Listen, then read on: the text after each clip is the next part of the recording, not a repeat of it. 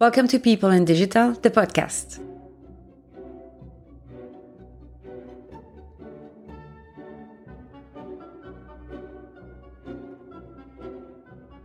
My name is Amélie Beerens, Customer Experience Consultant. I help managers take actions on the digital roadmap thanks to my strong customer centric mindset and proven methodologies developed over the last 10 years. With this podcast, discover the digital transformation reality through weekly people stories and digital revolutions. Digital inspiration is everywhere, but people rarely talk about the real struggle to make digital a success within an organization. It's not always as smooth as a framework or canvas suggests, and it requires you to be inventive, decisive, zealous, and savvy. Don't worry, it's not only an expert field.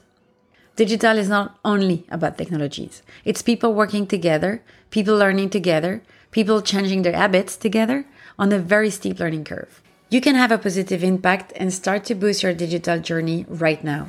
It's always a good moment to start.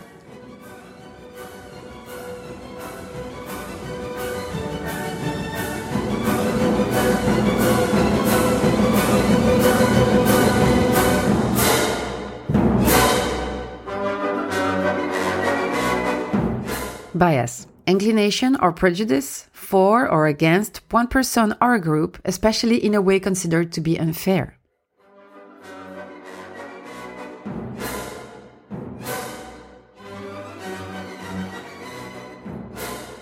I want to help you to identify your biases and give you some tricks to counter them.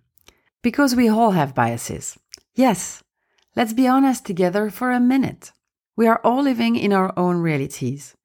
We have a story, family, friends, work, colleagues, failures, successes. We all come from a specific place, a specific culture, environment. There are numerous, almost infinite elements which shape your own reality, your own vision of the world. It's like your own pair of goggles. Even with the best intentions, you are always the main character of your own little movie. This vision, coupled with your expertise as a manager, will forge a lot of easy answers to problems, snap judgments, and even automated habits. Because it's familiar, it's fast, and you know to some extent what the outcome will be. Deliberating and weighing different viewpoints and consequences while seeking additional sources of information is a lot harder. It feels slow and unnatural. I feel you. That's why it's so tempting to go with your gut because that's our instinctual response. Our gut is what inspires us to change lanes on the highway when we sense that the car ahead may make an unpredictable move.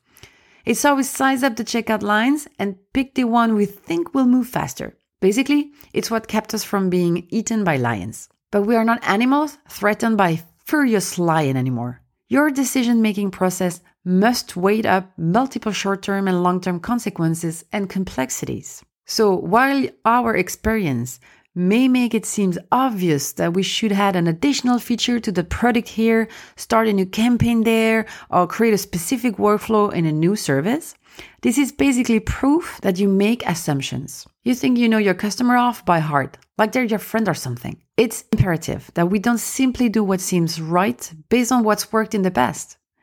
Because I see biases shine the most when it comes to the customers. But the thing is, it all starts with the customers, remember?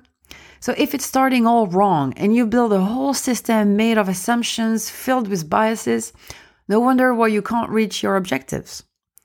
I understand it's tempting to use assumptions all over, especially when we have years of practice. We, humans, are so similar, falling in the same patterns and doing the same thing, influenced by our neighbors. Most of us are followers. Well, those kinds of thoughts and assumptions are manifestation of taking the easy road of generalization. Mass marketing and mass communication do not work anymore. People have been educated about the tips and tricks of old fashioned business methods. They have been compromised by all kinds of biases for years now. Do you want some facts? Check the research of Tom Farrell on Martech series. You'll find the link in the description. The research is called The Relevancy Gap Businesses believe marketing communications are effective. Consumers disagree. One of the example. Businesses think 13% of their marketing messages are unsolicited, while consumers feel 85% of the messages they receive from businesses are unsolicited. You see the gap? This article is filled with examples of businesses that got it all wrong when it comes to customers. The lesson is the best you can do is to assume you know nothing about your customers. Now you might experience resistance. Mm, that's okay, it's your ego talking. Being wrong is not always pleasant, but see it more as a learning experience. Being an expert is good. It's important to develop some expertise and knowledge in what you like to do. But this experience building must remain a humble process. Being an expert does not mean an almighty knowledgeable pro. What is really expected from an expert is methods and know how to reach objectives. When you become aware of your biases, you open the door to more comprehension, more empathy, more creativity, more humility. Also, it's your responsibility. As a manager, you have the authority and liability to deliver products, services, and messages to the world.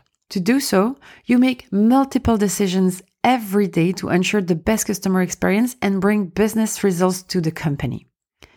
Be wise and open minded so your messages and engagements are relevant and helpful for people. So, what are those biases that cause you trouble? Sometimes without even knowing. Let's go through the three main issues. First one similarity bias.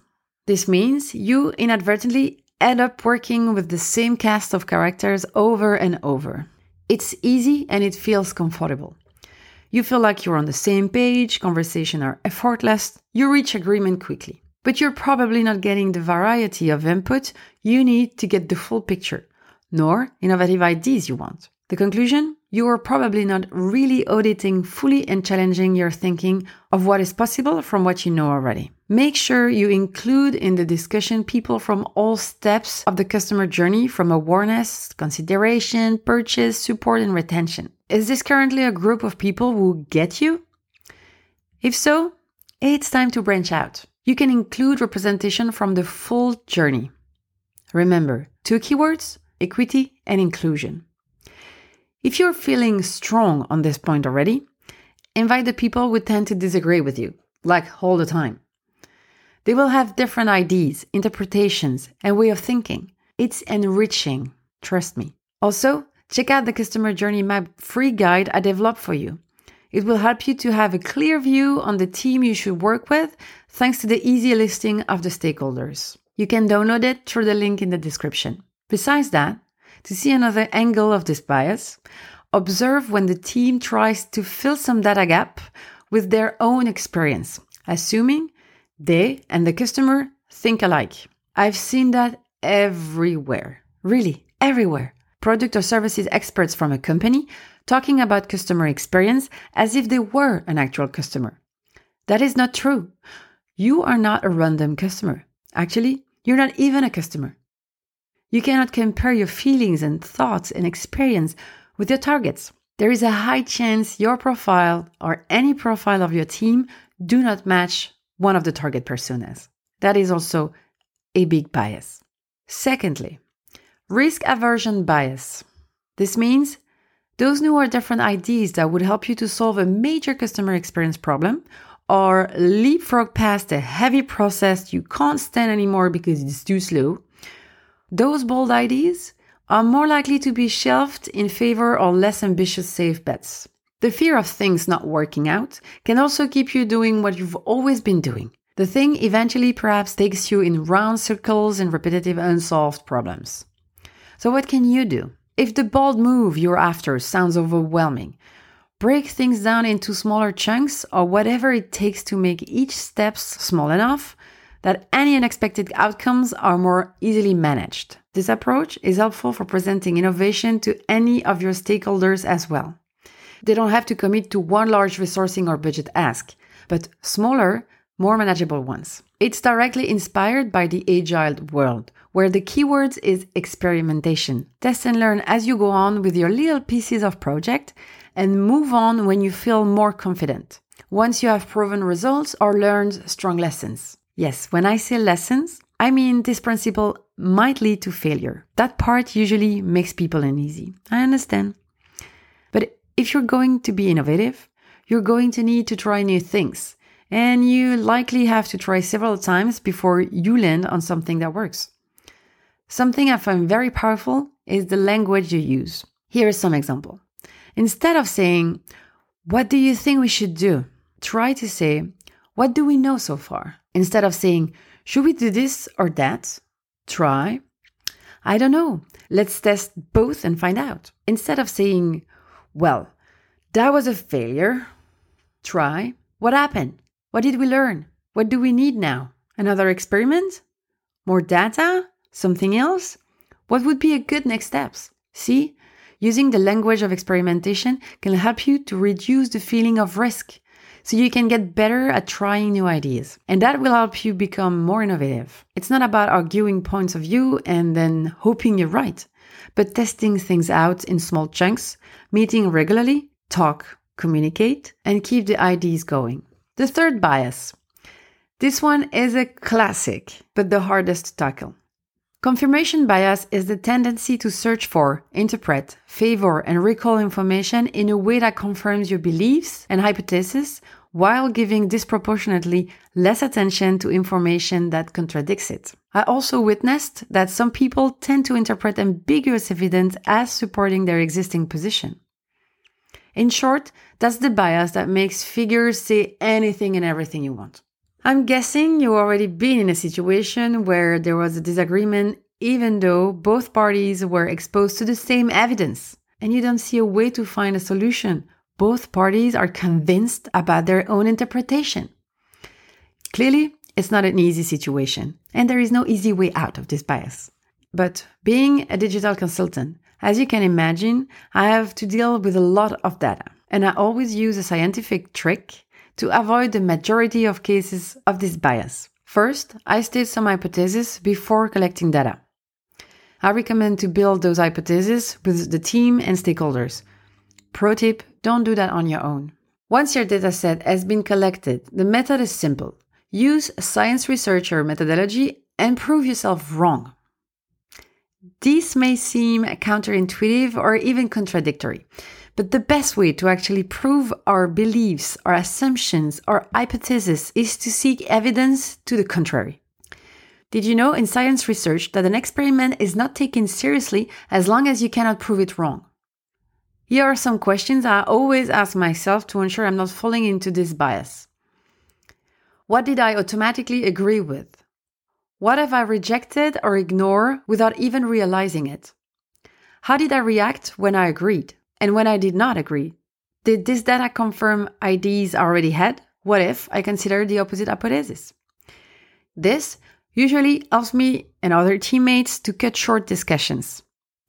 The data has spoken. So, now to wrap it up. The three main biases to avoid in order to make you a responsible and efficient manager are first, similarity bias. Diversity is important. Don't jump on similar bandwagons. Dare to discuss with people who disagree. You learn a lot. Second, risk aversion bias. See failing as learning. Break down ideas and go easy step by step so you test and learn your way to solutions. And finally, confirmation bias. Be aware your beliefs are stronger than you think. Set several hypotheses and prove yourself wrong to get the best argumentation ever on the data you collected. Voila! I hope you found some ideas to sharpen your relevancy and to implement in your business practices. If you do try and adopt them, I'd be very interested to know. I'm sure you'll have some good stories to tell me. Don't hesitate to reach out to share. You can contact me by email or messages on LinkedIn, Facebook, Instagram, and Twitter. I'm easy to find thanks to my name, Amélie Beerens. Amélie like the movie, and I spell my name B E E R E N S. Also, there, if you're determined to improve your digital revolution, you'll be able to sign up for my digital letters, my weekly rendezvous for Digital Mind. Don't forget to subscribe to this podcast before you go. I can't wait to hear your feedback on all of this. I hope to meet you here next week. Take care.